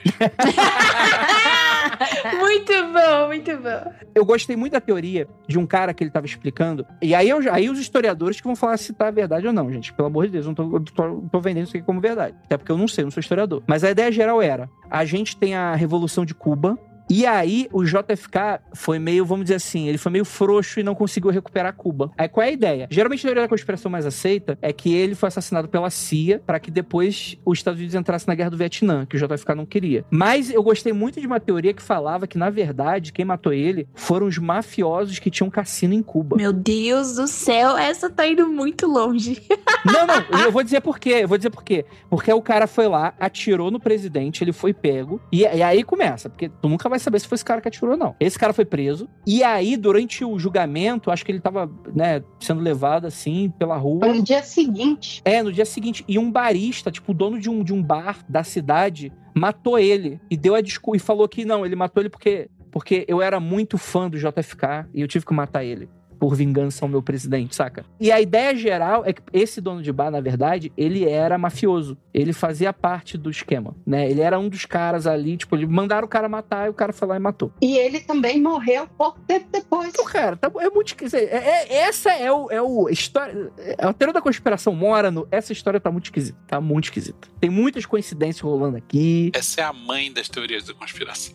Total. Eu acredito em, em que 11 de setembro foi, foi a armação do governo. Caralho, aí sim. Pesadíssimo, pesadíssimo. Que é diferente do governo saber e deixou acontecer. Na verdade, foi armado. Eu, não, sabe- não, não, não. Eu acho que deixou acontecer parcialmente Ah, tá. e armou outra parte. Caralho, então misturando. você. Meu Deus. tipo assim, O que, que está acontecendo? os Estados Unidos sabia e falou: olha, esses filhos da puta querem, querem jogar um avião no. Eu, eu vou fazer mais. Eu vou explodir a outra torre junto. Eu vou deixar e vou explodir a outra torre junto. Não, não, não, não. É, É quase isso, Andrei. Esses filhos da puta querem explodir a Torre Gêmea. Eu vou deixar e vou fazer mais. Vou explodir o Pentágono. Cá, boa, boa, boa, boa, boa, boa. Entendi, entendi, entendi. É isso. Assista Zeitgeist pra entender. Ah, Pronto, não, falei. não, não, não, não. Desfaça- Passou o episódio inteiro. Ele tava muito caladinho pra não poder dropar um bagulho desse. Ele tava esperando o momento. É isso. Caralho, mano, o Zeitgeist, ele é o início do bolsonarismo, mano. Ele é. ele é, cara, essa galera toda trampista, isso aí é tudo filho de Zeitgeist, cara. Mas fala aí, Jake, você tem alguma teoria da conspiração que você gosta? Claro que eu acredito fielmente, a Terra é plana. Brincadeira, brincadeira. É. não, não. A física da Terra plana. Eu vou fazer agora a pauta física da Terra plana. Eu acredito fielmente que Shakespeare não existiu. Ah, que Shakespeare seria um, um coletivo. De autores, sim. Aham, é. Eu acredito fielmente, cara. Eu já li alguns estudos acadêmicos super da hora, que alguns textos são muito diferentes, né? A ambientação, assim como. Porque, tipo, eu sou muito fã da história apagada da esposa do Einstein, né? Da Meliev. Que provavelmente foi ela que escreveu a teoria da relatividade, não foi o Einstein. Porque se você for a, a teoria da relatividade restrita e a geral, elas mudam muito a abordagem matemática, né? Então, uma é muito parecida como a- era a abordagem matemática do Einstein e outra da Meliev. E daí, tipo, tudo, todos os trabalhos acadêmicos da Meliev, o Einstein queimou. Ele só deu fim em tudo. E daí, quando você vai ver outra questão dessa, né? Da história, de quem escreveu tais coisas e não parece mais, é do Shakespeare. Porque muitas histórias a ambientação é diferente, o jeito que é escrita é diferente, então tem análises mesmo de acadêmicos tentando provar. Posso falar um negócio? Pode. Tem uma teoria da conspiração que essa é bem mais boba. E eu não sei se eu acredito, porque eu não, eu não, eu não tenho. Eu não tenho bagagem intelectual para de- definir isso. Mas tem uma galera que fala que o, quem escreveu Harry Potter não foi a J.K. Rowling. Ah, tô ligada qual é. Sabe qual é? Aham. A base da teoria da conspiração é o seguinte: o primeiro livro do Harry Potter é muito bem escrito. Eu li na época, não vou, não vou ler de novo pra dar dinheiro pra essa mulher, mas o que o pessoal fala que é entendido de estética literária, que é entendido da parada, fala que o primeiro livro de Harry Potter, ele é muito bem escrito e o segundo pra frente, eles são muito esquisitos. Muito diferente. Eles são diferentes mesmo. Eles são bem diferentes. Será que mataram a J.K. e daí colocaram outra no lugar? Então, a ideia, a ideia geral que se aventila é ou o primeiro livro foi Ghostwriter, ou todos os outros. Só que assim, eu, eu acho que esse tipo de polêmica reforça pelo fato de que essa mulher virou, né, é, esse monstro, né? A doida. Ficou doida no caminho, né? É. É, ficou bem loucona. Mas eu acho interessante muitos es- esses estudos acadêmicos de figuras históricas que a gente já não tem mais tanto contato. E a gente sabe quando você vai estudando muito uma pessoa, você acaba reconhecendo o jeito que ela escreve, principalmente quando você faz conta matemática, quando você fala de físicos, etc. Então esse bagulho do Einstein com a esposa dele e a do Shakespeare são duas coisas que me incomodam demais. E eu fico, caralho, parece que, parece, né? Que foi outra pessoa que escreveu, e isso fica me perturbando. Então, es- esses dois casos eu acredito muito que tenha sido, que a, é, a, a teoria da relatividade restrita é da esposa do Einstein, e Shakespeare, na verdade, não foi Shakespeare, foi um coletivo de autores aí. Essa do Shakespeare eu acredito também, Jay. A do Einstein eu não sei os detalhes, não sei lá. Mas Eu sou burro demais pra ter opinião sobre. Eu tenho uma teoria da conspiração que para mim é real, mas eu não sei se pode dar problema, de repente vai ser cortado. não, fala qualquer coisa o Murilo corta. Bom, tá. A minha teoria da conspiração é que não existiu facada. Ah, boa! Boa, Adri. Essa é boa, boa, boa. Essa é muito boa. Também concordo, Adri. Boa. Não existiu. Eu nem acho que isso é teoria da conspiração, isso é só um fato. E aí, conforme, conforme é conveniente, ai, ai, que dor, ai, preciso. Ah, não, mas isso é verdade, né? Tipo, porque ele se aproveita disso, é óbvio. Era né? cocô preso, era cocô preso. Não, o, o- o- o- a teoria da conspiração completa, né? Que na verdade ele estaria tratando de um câncer. Exato. E aí, as idas dele ao médico, na verdade, seriam operações para retirada desse câncer, né? Agora, naturalmente, né? É uma loucura, né? Porque, sendo bem honesto, sendo bem honesto, eu não acho que essa galera tenha competência para aprontar uma conspiração nesse nível. Sendo bem honesto, eu acho que você precisa de pelo menos dezenas de pessoas envolvidas. Acho que essa galera não é competente. O fato do cara que deu a facada continuar vivo até hoje, para mim é o maior indício que tem algo muito errado. Ih, caralho. Então.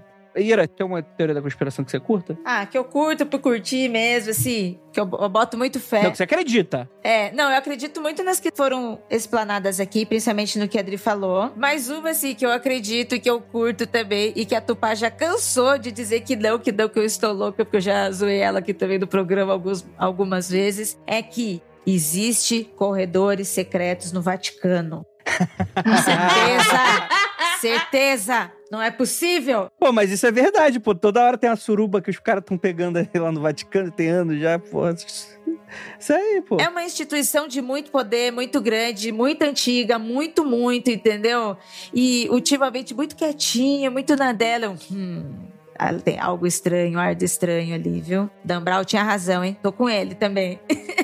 Dan Brown sabia de tudo. Isso que eu ia falar. A Ira, tipo, lendo todos os livros do Dan Brown. Eu, eu acredito, eu Eu acredito. quero acreditar.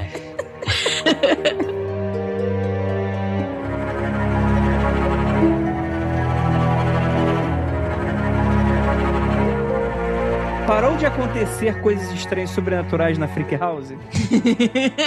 eu também quero saber. Hum, será? Pô, eu já dormi aí e não vi nada. Pô, tem que perguntar pra Carolzinha. A, a Carolzinha que gravou com a gente lá, o de, dos cachorros do capeta, ela, ela me mandou umas do tipo, é, tem umas coisas que acontecem na casa da André. Tem certeza que é sacanagem dela, porque ela sabe que eu fico pirado nessas porra. Beijo, Black Filipeta. Ah, Mas olha aí o Vinícius. O Vinícius não tava zoando você que você não veio. E o Vinícius, Vinícius, você, a última vez que você veio aqui, você viu alguma coisa? Não, da última vez eu não vi nada, mas eu já vi no passado. Aí, se a pergunta é continua acontecendo, eu não tenho como responder. Mas que já aconteceu em algum momento, eu posso afirmar. hum. Tirando a vez que eu dei o soco no fantasma, acho que. Não sei, né? Acho que não, né? As balas se materializando, Mas a gente contou isso na- na- no episódio da Freak House. Não interessa mesmo. É, então acho que dessa quarentena aí foi todo mundo quarentenado, hein? Todo mundo surtando, até os fantasmas. É, até os fantasmas fizeram quarentena com a gente.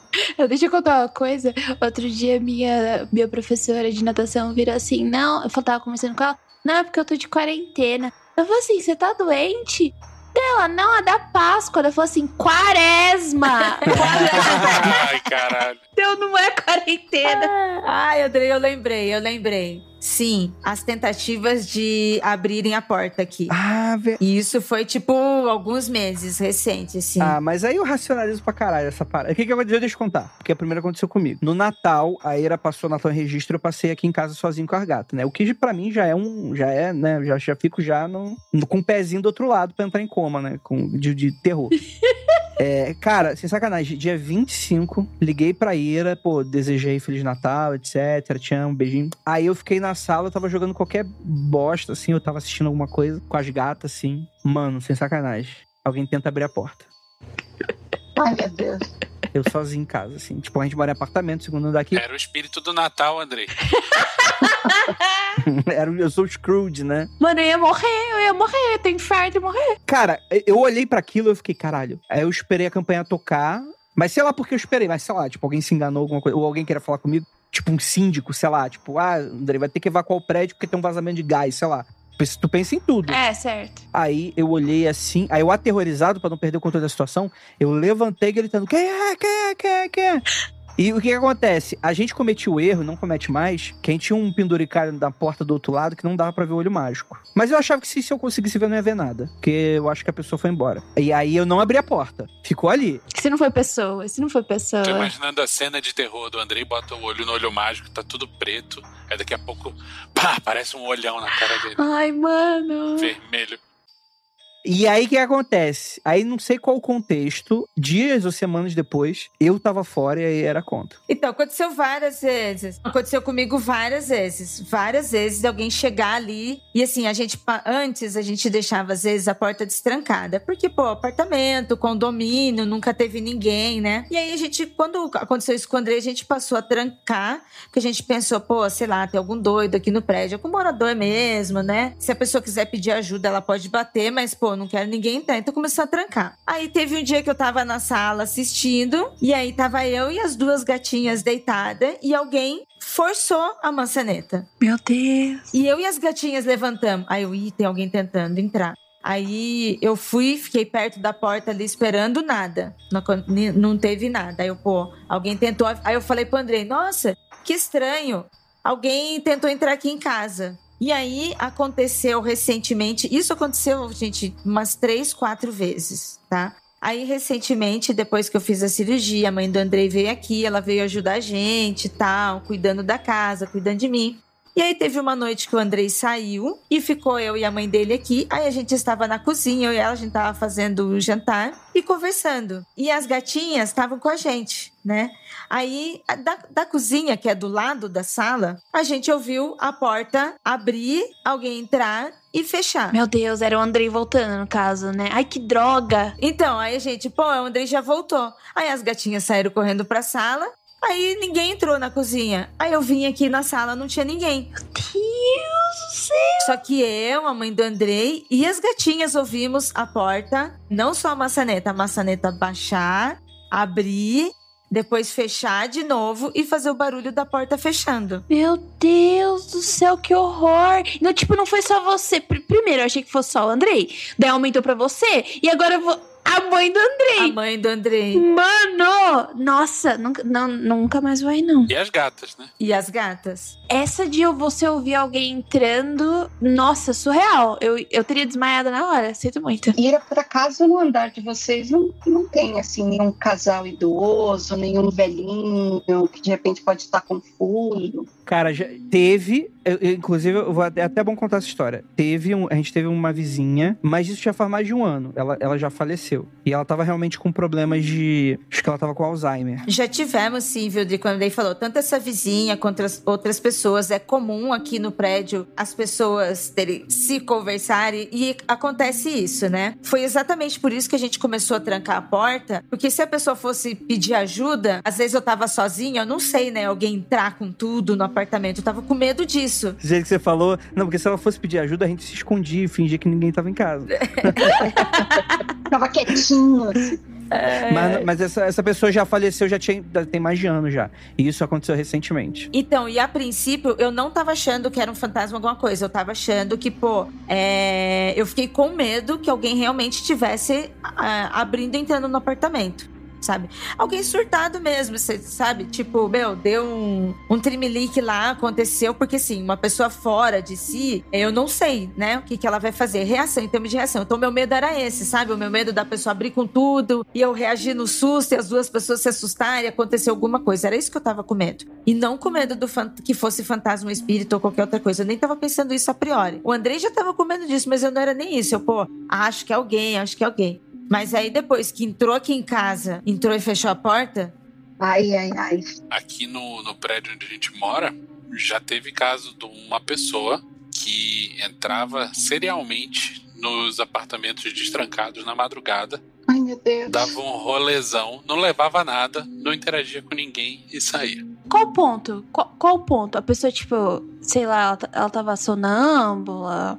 A gente não sabe se a pessoa estava confusa, se a pessoa estava sonâmbula, se a pessoa fazia isso de plena consciência, se era um tarado, a gente não sabe qual é o lance. Eu sei que a pessoa foi incentivada a se mudar do prédio e hoje ela não tá mais aqui. Ai.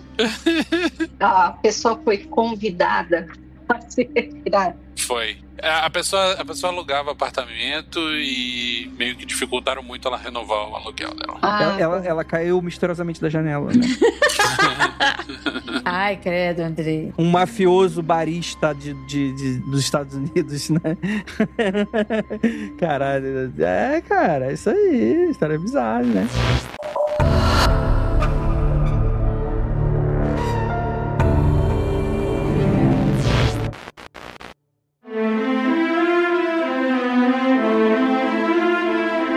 Gostei muito dessa pergunta. O Dione Signácio, ele fala sobre relação de eletricidade insólito. Minhas avós tinham muitas histórias e elas falavam de como a energia elétrica foi tomando conta e os casos estranhos foram diminuindo. Uma delas afirmou convicta que quando instalaram poste de luz na rua, isso afetou o lobisomem que andava ali. O que vocês acham? Oh, eu ouvi uma história hoje. Eu tava ouvindo um podcast que fez uma, a história sobre dois assaltantes de tumbas, de cemitérios, lá na Europa, sabe? Quando eles pegavam os corpos pra vender pras escolas, pras faculdades pra estudarem medicina, etc. E daí, ela tava explicando que historicamente, naquela época, na passagem dos séculos, antes a gente tinha aquela coisa do corpo muito religioso, né? É, o corpo é sagrado, tem que, que velar de certa forma, tem que enterrar de certa forma. Os rituais fúnebres, né? Foram mudando e a relação do corpo mesmo mudou, porque antes seria um,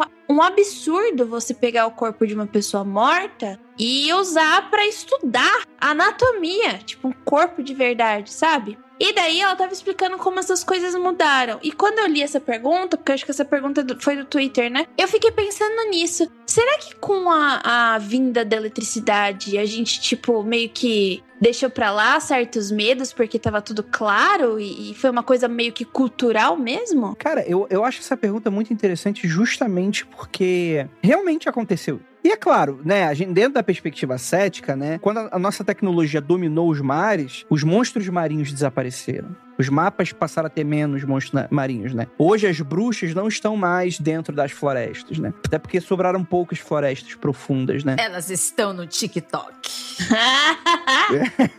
a maldição da lua. Não, mas eu gosto de pensar além mesmo, da maneira como a Jay tá pensando, né? Eu gosto de, de- de tentar imaginar em um mundo fantástico, né? Como que isso afeta. Acho que nos meus livros eu abordo isso de uma certa maneira. Eu acho que tem uma lógica intrínseca. Eu, eu- eu trato isso como véu, né? Ou limiar, né? Que não é uma coisa que eu inventei, é algo meio senso comum entre pessoas que escrevem fantasia e esotéricos no mundo todo, né? Que falam sobre esse véu dos mistérios que tem nos lugares, né? E aí eu brinco um pouco com isso sobre como que o, o, o véu ele foi ficando cada vez mais, como é que eu posso dizer, menos espesso com o passar dos anos. Mais fininho. Mais fino não. Como se fosse uma névoa, né? Ela vai se espalhando. Mais tênue. Não, é, é- seria o contrário, na verdade. Quando ele tá mais fino, você consegue ver as coisas fantásticas. Quando ele tá mais grosso. Mas tanto fa- Mas você acho que vocês entenderam bem o ponto, né? E eu acho que isso também tem um, tem um mangá muito bom que aborda um pouco sobre isso, que é o Berserk. Que em dado momento, depois da segunda fase, né? Depois que acontece o flashback do Bando Falcão, eles falam sobre como que, principalmente por causa da igreja que existe no mangá, né? E além de outras questões, meio que afastaram os seres sobrenaturais e esse meio que, esse, vamos colocar assim, esse véu, foi ficando cada vez mais nas profundezas e sendo escanteado e colocado às margens, né? E aí é muito maneiro que em dado momento acontece algumas coisas dentro do mangá que isso vol ele volta com tudo, como se a magia voltasse. Eu acho que inclusive isso também é abordado de certa maneira no Game of Thrones, com a- o nascimento dos dragões. Não é feito de uma maneira tão mecânica quanto, ah, isso aconteceu logo isso, mas é deixado uma interpretação muito sutil dentro da obra, que é sobre isso. O nascimento dos dragões traz uma nova era de magia, né? De certa maneira, simbolicamente, né? Mas assim, isso a gente está presenciando agora nesse nosso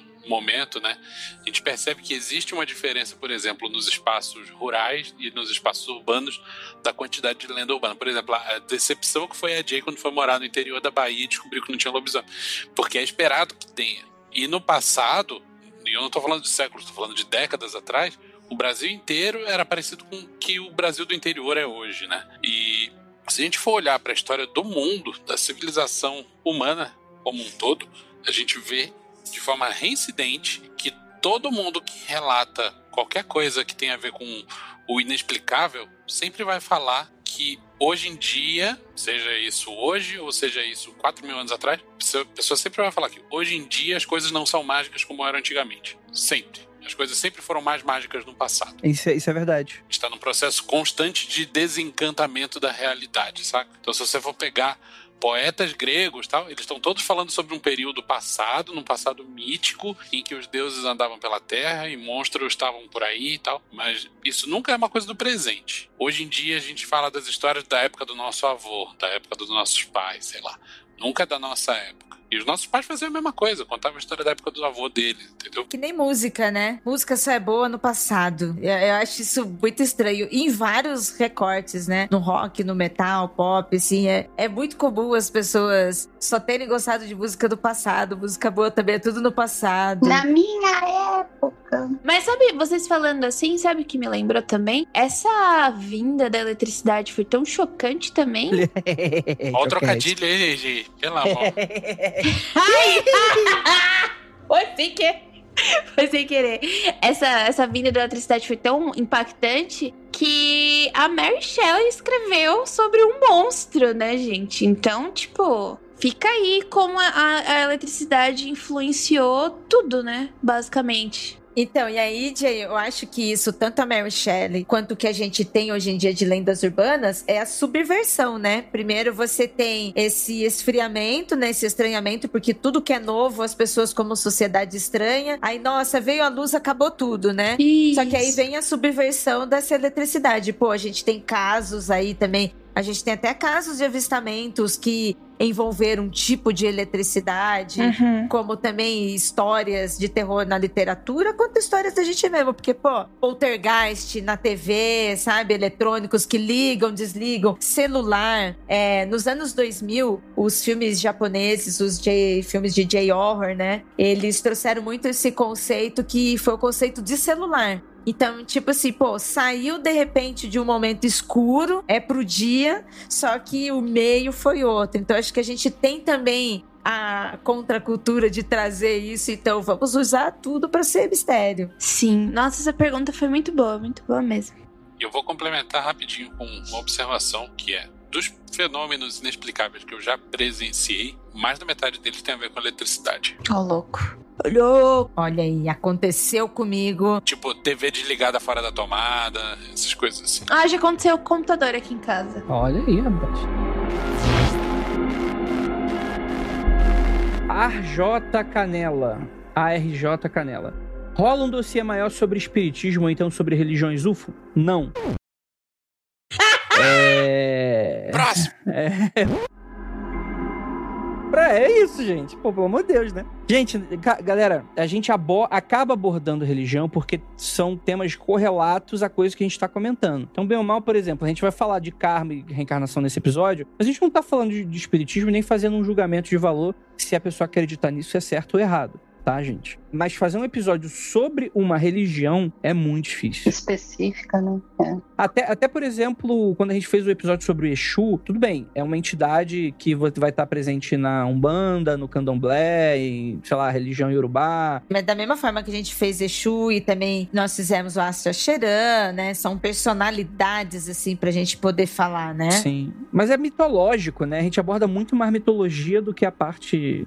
Ou a gente falou sobre o Osho.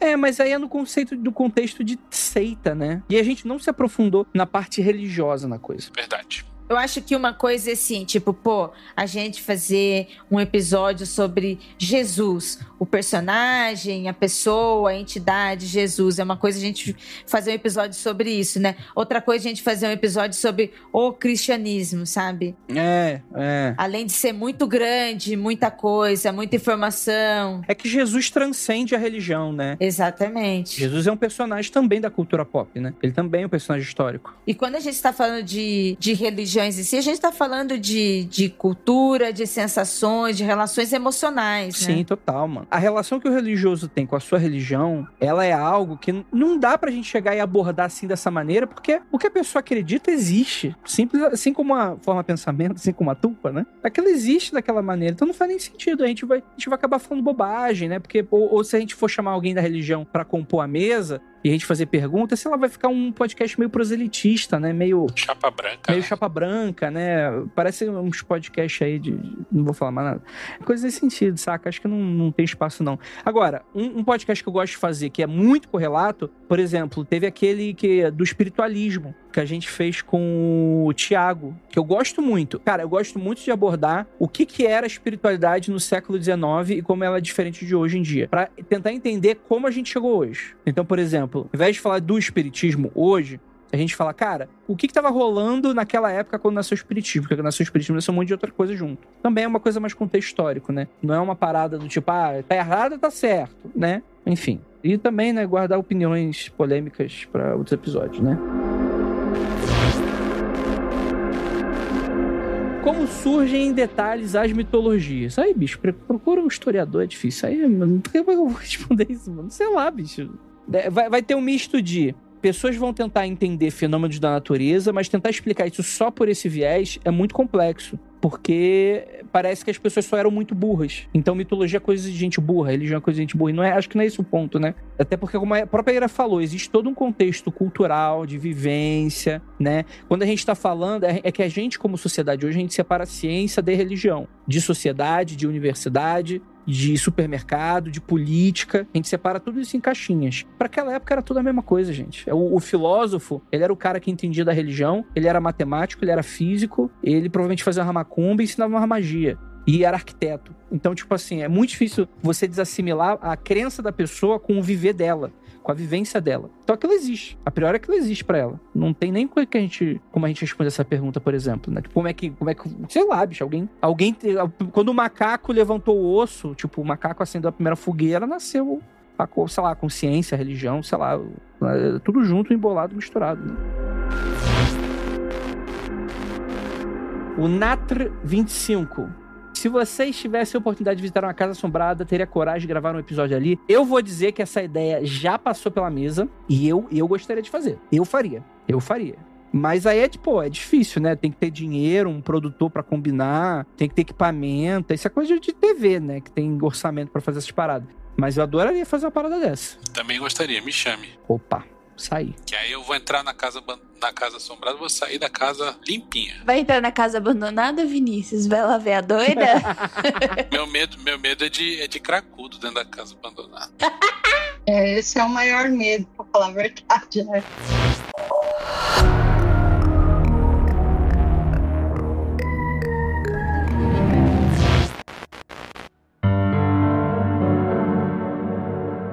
Falem de, sobre casos de exorcismo. Isso não é uma pergunta, né? Isso é um pedido, né? Secrets. Tá, ok. É que assim, eu, eu acho que o exorcismo. A gente já falou muito caso de exorcismo, viu? Tem bastante episódio, tem bastante Tem episódio. bastante episódio. Tem Emily Rose, tem o caso real do exorcista, tem um monte de coisa. O do Emily Rose é bom, hein? Pô, é bom, é bom, é bom, é bom. Pô, Secrets, tá, tá panguando. Tem episódio bom aí sobre. Bora lá. Então, eu não sei se é coincidência, mas tem um integrante do MDM, Hum. um integrante novo do MDM, Ih, que ih, me mandou mensagem dizendo que ele tem uma história de exorcismo para contar. Hum. E ele me disse assim: e aí, quando que a gente vai gravar o MD Medo? MD Medo. Eu até perguntei se ele podia participar hoje de uma gravação, só que não detalhei qual era. Ele não, não teria como, porque ele tinha um compromisso, porque eu ia até pensar, eu estava pensando em propor para Andrei: Andrei, vamos fazer um tadinho MDM Vamos? e falar sobre esse caso de exorcismo. É meio quando o Catena veio aqui falar sobre o ET Blue Blue. Hum. Nossa senhora, esse episódio. Esse foi maravilhoso, hein? Foi maravilhoso. Eu não acredito que eu, que eu presenciei aquele momento, eu nem sabia.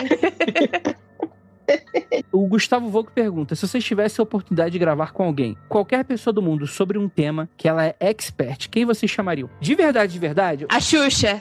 Quem é o meu sonho? Meu sonho. Aqui eu tô falando pra todo mundo, gente. Xuxa, a nos ajude. Alguém tem que trazer a Xuxa pra esse programa. Cara, eu posso dizer uma parada que vai soar polêmica pra caralho, mas eu adoraria entrevistar? Paulo Coelho. Pô, seria lindo, hein? Mano, li tudo dele. Li tudo dele quando era mais chofe. Pois é, Jay, todas nós passamos por esse momento.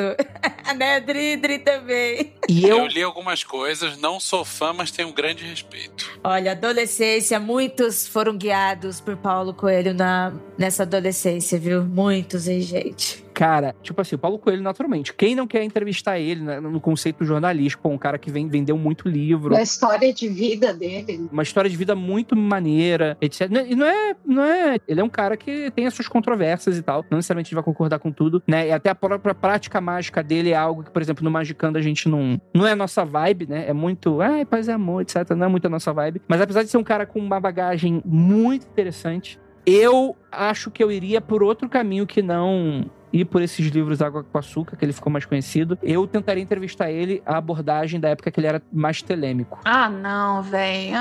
Ele não fala sobre isso. Ele, graças a Deus, né? Porque deve ter sido um erro na vida dele. Ai, gente.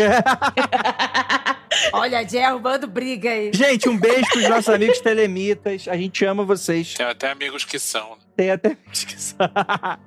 Não, mas eu, cara, eu, eu sou apaixonado pelo conceito esotérico da Telema e todas aquelas religiões correlatas. Eu acho as pessoas interessantíssimas. Eu quero fazer mais podcasts sobre isso em outro contexto que não necessariamente mundo freak, que a gente aborda pouco religião. Mas eu queria muito abordar no futuro. Eu tenho uma temporada escrita na minha cabeça de um podcast que eu não posso falar qual é, que aborda bastante telema. Eu acho, eu acho o assunto do caralho, assim. E eu queria muito saber, assim, pô, pena saber que ele não fala sobre esse assunto, mas eu gostaria de sentar com ele e bater um papo com ele nesse sentido, assim. Não por, polêmica, tipo assim, gente, eu não. Tipo, como a gente gravou no Nazi do Ira. Pô, o Nazi é um cara cheio de polêmica, a gente não abordou uma polêmica dele, a gente abordou, lá no Magicando, a gente abordou o assunto Ifá, que ele se apaixonou, etc e tal. Pra mim seria a mesma coisa. Não tô afim de assunto polêmico, não quero fazer polêmica, esse tipo de coisa, não. Eu quero saber de verdade como é que era a cabeça dele antes, por que que ele mudou, o que que ele acha hoje, depois de. Acho que ele até já disse algumas vezes, tipo, ele acha realmente um erro. Né, ele, ele mudou bastante a cabeça assim, mas eu queria saber mais ou menos pra ser uma parada histórica mesmo, Pra ser uma parada do tipo ter um registro do que aconteceu naquela época. Eu acho que é muito importante a gente não perder isso. Porque o Paulo Coelho, ele foi um personagem muito importante pro Brasil. Viveu com pessoas que também foram importantes pra caramba, como o próprio Raul Seixas, enfim, um monte de gente. Né? O Mota, enfim, pessoas que eu, eu acho interessantíssimos. Concordando, concordando ou não com, enfim, algum viés que essas pessoas podiam ter, né? Mas eu, eu, eu adoraria fazer essa entrevista, sim. A Jay falou da Xuxa. Eu também queria muito fazer um programa da gente com a Xuxa. Um bate-papo, não só uma entrevista, mas um bate-papo. Eu queria muito ouvir dela como ela se sente sendo um personagem que vai, foi muito além da Rainha dos Baixinhos, mas ela virou um personagem também demoníaco, né? Um personagem dramático e um personagem de terror. E é independente do poder dela de controle, né? Poderíamos até dizer, Vinícius, que virou. Temos aí, por exemplo, a boneca da, da Xuxa, né? Temos aí uma forma, pensamento. A boneca da Xuxa virou tubo. Não é? Virou tupa, exatamente. Eu acho muito interessante, tipo, a história dela, da Xuxa mesmo, né? Porque foi, um- é uma mulher num local de fama e poder que ela tava tendo, porque ela teve várias sacadas, né? Da TV na época. Ela era uma modelo e ela que tinha as ideias dos programas, etc. E ela foi literalmente demonizada, cara. Eu até comentei, até fiz até um comentário agora no Twitter. Que agora eu entendo por que, que a Xuxa escondeu a Sasha durante tanto tempo. Que a gente quase não via a cara da Sasha, né? E hoje eu entendo, né? Acho que o tanto que ela passou na mídia, ela não queria que a filha tivesse contato. E só a partir do momento que ela entendesse o que, que era televisão, né? Pudesse colocar ela aí pro mundo. Então, ela deve ter uma história, assim, pesadíssima. E outra pessoa que eu gostaria, né, de ter a participação aqui, eu já até comentei pro André, pô, uma pessoa muito legal que eu gostaria da gente entrevistar sobre essas coisas seria a jornalista Renata Dupré. Já pensou esta mulher toda séria, né? Toda encaixadinha ali, contando aqui pra gente que ela já viu um fantasma no banheiro dela. E como ela contaria pra gente, eu queria muito entrevistar essa mulher.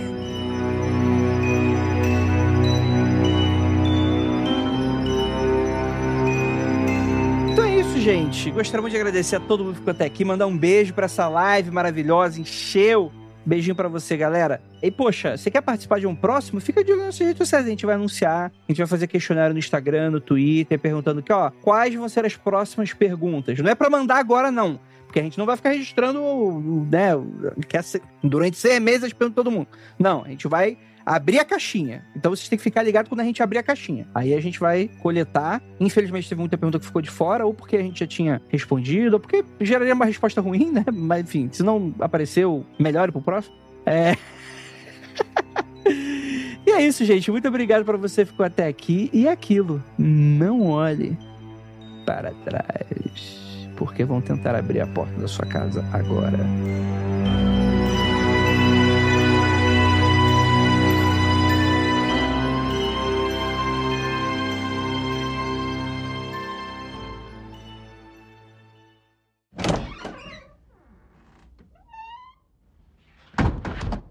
mundofreak.com.br